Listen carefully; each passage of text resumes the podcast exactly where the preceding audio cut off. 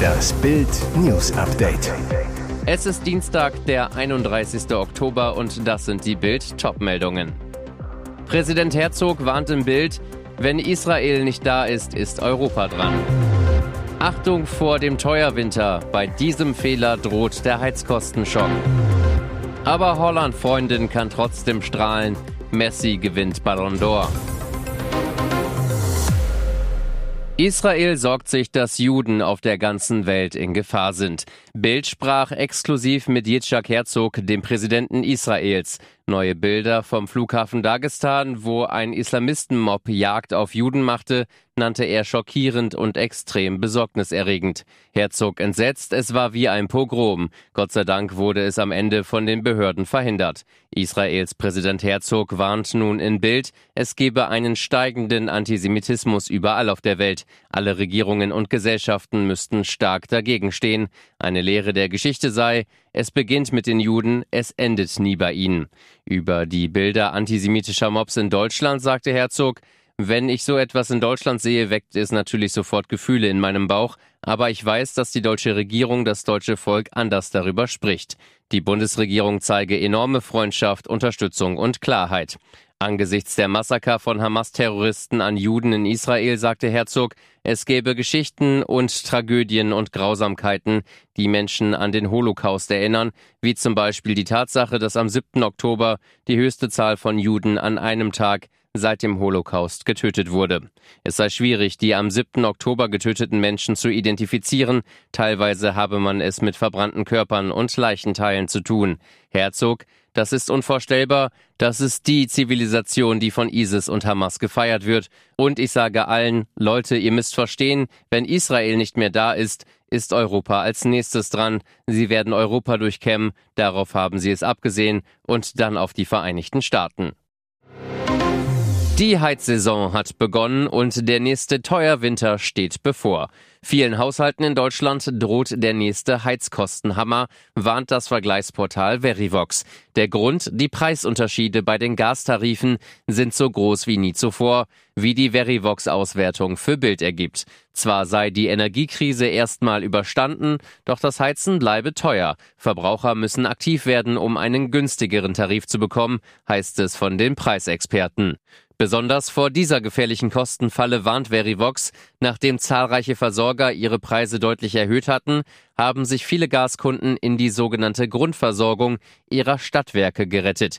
Diese war in vielen Fällen erheblich günstiger. Doch das ist nun vorbei, warnt Verivox. Während in der örtlichen Grundversorgung, also dem regionalen Stadtwerk vor Ort, im bundesweiten Durchschnitt 14,62 Cent pro Kilowattstunde Gas fällig werden, zahlen Neukunden im Schnitt nur noch 8,7 Cent. Eine Familie mit 20.000 Kilowattstunden Jahresverbrauch in der Grundversorgung zahlt also durchschnittlich 2.924 Euro im Jahr für Gas. Ein Neukundentarif kostet aufs Jahr gerechnet nur 1.740 Euro. Das bedeutet, die Familie zahlt 1184 Euro mehr, als sie müsste. Denn, wichtig zu wissen, Kunden könnten die Grundversorgung jederzeit verlassen, so sieht es der Gesetzgeber vor. Die Kündigungsfrist beträgt in der Regel nur zwei Wochen.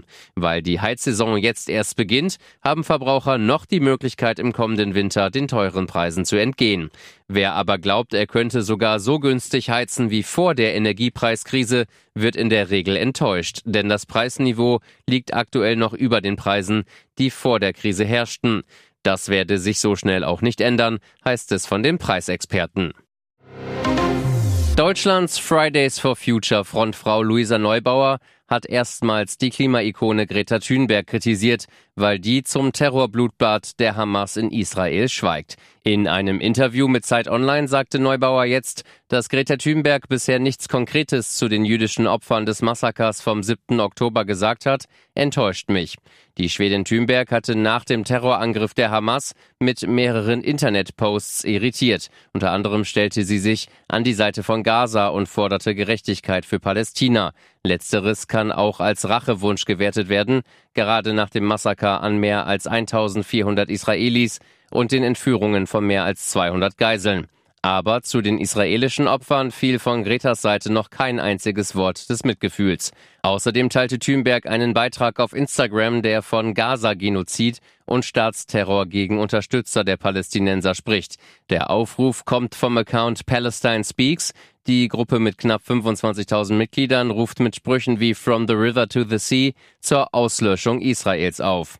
Auch der internationale Account von Fridays for Future fiel in den vergangenen Wochen mit Hassbotschaften gegen Israel auf, sprach im Hamas-Duktus sogar von palästinensischen Märtyrern. Dazu sagte Neubauer jetzt, hätte ich absehen können, dass auf dem internationalen Account von Fridays for Future solche Statements geteilt werden, ohne Absprache, ohne Faktencheck, dann hätten wir uns schon im Vorfeld klarer verortet. Es sei offensichtlich, dass die globalen Realitäten bei vielen Organisationen auseinandergehen, wenn es um Israel und Palästina geht. Das rechtfertigt aber weder Antisemitismus noch Desinformation. Sein achter Streich. Lionel Messi gewinnt den prestigeträchtigen Ballon d'Or, wird am Montagabend in Paris geehrt. La Pulga, zu Deutsch der Floh, galt schon im Vorfeld als Favorit, Ausschlaggebend waren seine Leistungen beim WM-Triumph 2022. Der Argentinier feierte bei der Weltmeisterschaft den Titel, setzte sich gegen Frankreich in einem spektakulären Finale im Elfmeterschießen durch.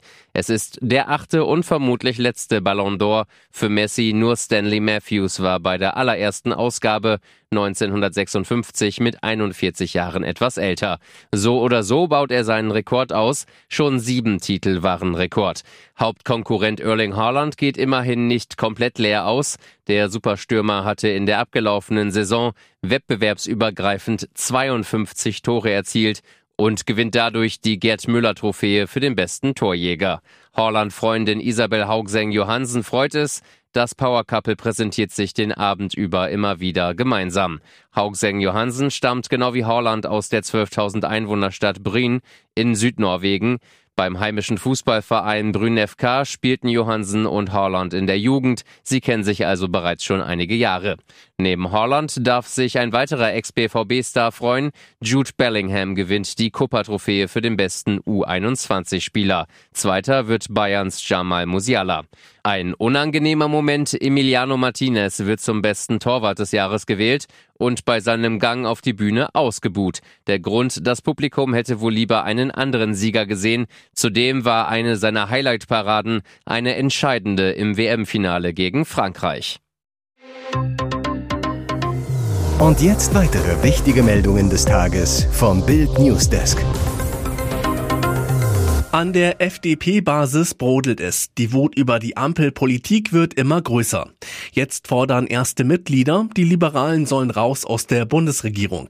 In einem offenen Brief verlangen 26 Landes- und Kommunalpolitiker der Liberalen, Parteichef Lindner und die anderen drei FDP-Minister sollen die Ampel verlassen. Ihre Botschaft, wir sind eine Gruppe engagierter FDP-Mitglieder, die nicht möchten, dass die FDP im Downfall dieser Regierung zerstört wird. Die Gründe für den Alarmbrief? Schlechte Umfragewerte und die Wahldebakel in Hessen und Bayern. Die letzten Wahlen haben deutlich gezeigt, dass explizit die FDP von den Wählern in Deutschland für die Leistungen der Bundesregierung abgestraft wurde, schreiben die 26 Unterzeichner aus verschiedenen Bundesländern. Im Ampelbündnis mit SPD und Grünen verbiege sich die FDP bis zur Unkenntlichkeit. Das werde von den Wählern zu Recht abgestraft. Und die FDP nehme sehenden Auges in Kauf, dass ihr politisches Erbe von Partnern beschädigt wird. Die FDP muss ihre Koalitionspartner dringend überdenken. Heißt im Klartext, die Basispolitiker fordern von ihrer Partei den Austritt aus der Ampelkoalition. Tag 43 nach dem gemeinen Farbanschlag der Klimakriminellen auf das wichtigste deutsche Wahrzeichen. Rot und Orange ist tief in den porösen Sandstein eingedrungen. Mit warmem Wasser und Hochdruckreiniger konnte eine Spezialfirma bislang nicht alles beseitigen. Jetzt ist klar, 115.000 Euro wird die Reinigung des Brandenburger Tors kosten. Das teilten Finanzsenator Stefan Evers und Birgit Möhring, Geschäftsführerin der Berliner Immobilienmanagement GmbH, am Montag vor dem beschmierten Wahrzeichen mit. Die vollständige Restaurierung wird noch mehrere Wochen in Anspruch nehmen. Zunächst wird das Tor fünf Tage lang eingerüstet, ab wann geheim. Dann sollen die Arbeiten noch zwei bis drei Wochen dauern. Lange Zeit war nicht klar, wie man das Tor am schonendsten von der Farbe befreien könne. Um eine geeignete Methode zu finden, habe man in den vergangenen Wochen mehrere Reinigungsmittel getestet und ein geeignetes gefunden. Das Mittel muss nach dem Auftragen einwirken und dann vollständig vom Sandstein abgespült werden. Sollten dann noch Farbreste zu sehen sein, wird der Vorgang wiederholt. Das Geld wollen sich BIM und Berlin von den Klimaradikalen zurückholen. Auch am Montag bekräftigten Möhring und Evers Schadenersatzansprüche gegen die beteiligten Klimaextremisten geltend zu machen. Jetzt ist es also offiziell. Der ehemalige Präsident des spanischen Fußballverbandes Luis Rubiales wird von der FIFA für drei Jahre gesperrt.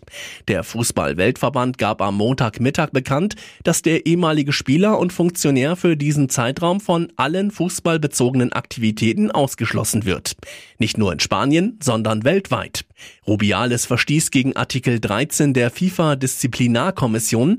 Einfacher gesagt, Rubiales wird wegen des Kussskandals gesperrt, der im Sommer weltweit für Aufsehen sorgte. Rubiales hatte während der Titelzeremonie für den gerade gewonnenen WM-Titel am 20. August Spanien-Stürmerin Jennifer Hermoso auf den Mund geküsst gegen ihren Willen. Die FIFA hatte Rubiales zunächst für 90 Tage suspendiert. Jetzt das Dreijahresurteil. Rubiales hat nun 10 Tage Zeit, um dagegen vorzugehen. Rubiales gesperrt für sein übergriffiges und völlig unangebrachtes Verhalten. Nur wie geht es eigentlich Hermoso? Glücklicherweise gut. Freitag bestritt sie ihr erstes Länderspiel seit dem Kussskandal, der Rubiales den Job kostete. Denn widerwillig trat er als Boss des Spanienverbands am 10. September zurück. Und nun noch eine Werbung in eigener Sache. Sichere dir jetzt Bild Plus und Amazon Prime für nur 8,99 Euro im Monat. Dein Mix aus News, Shopping und Entertainment. Amazon bringt dir außerdem die UEFA Champions League, das Topspiel am Dienstag live bei Prime Video. Erfahre mehr unter bild.de slash prime. Es gelten die Angebotsbedingungen und AGB.